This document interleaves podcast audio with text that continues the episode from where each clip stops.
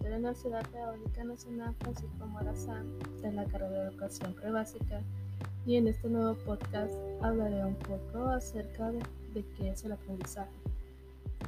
Bueno, para empezar definamos aprendizaje. Aprendizaje es la acción, efecto de adquirir conocimiento de algún arte, oficio u otra cosa por medio del estudio o de la experiencia. Ok, entonces, es decir, que cuando somos capaces de desempeñar un arte o oficio hacemos evidente de que hemos aprendido.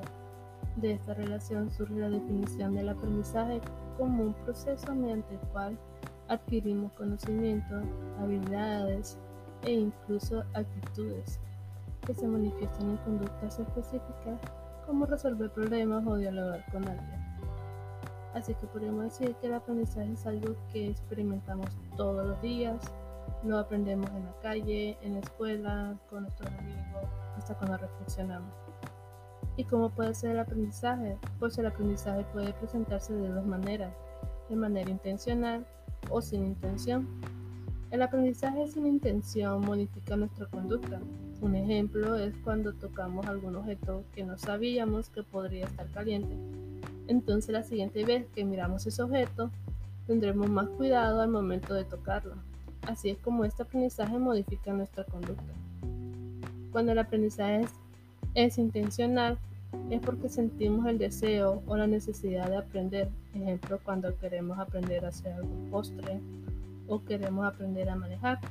Es algo que nos motivamos a hacer. El aprendizaje es una experiencia cotidiana sin la que el ser humano no podría sobrevivir.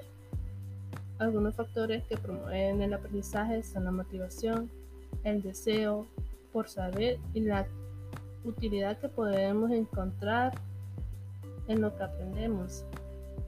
En conclusión, podríamos decir que aprendemos toda la vida, en todo momento, aprendemos de los demás y de uno mismo.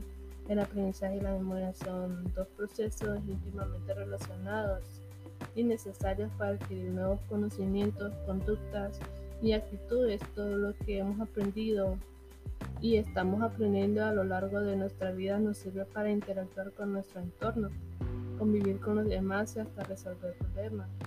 Enfrentamos situaciones o hasta probar un examen. Bueno, esto ha sido todo por este podcast. Nos vemos en el siguiente.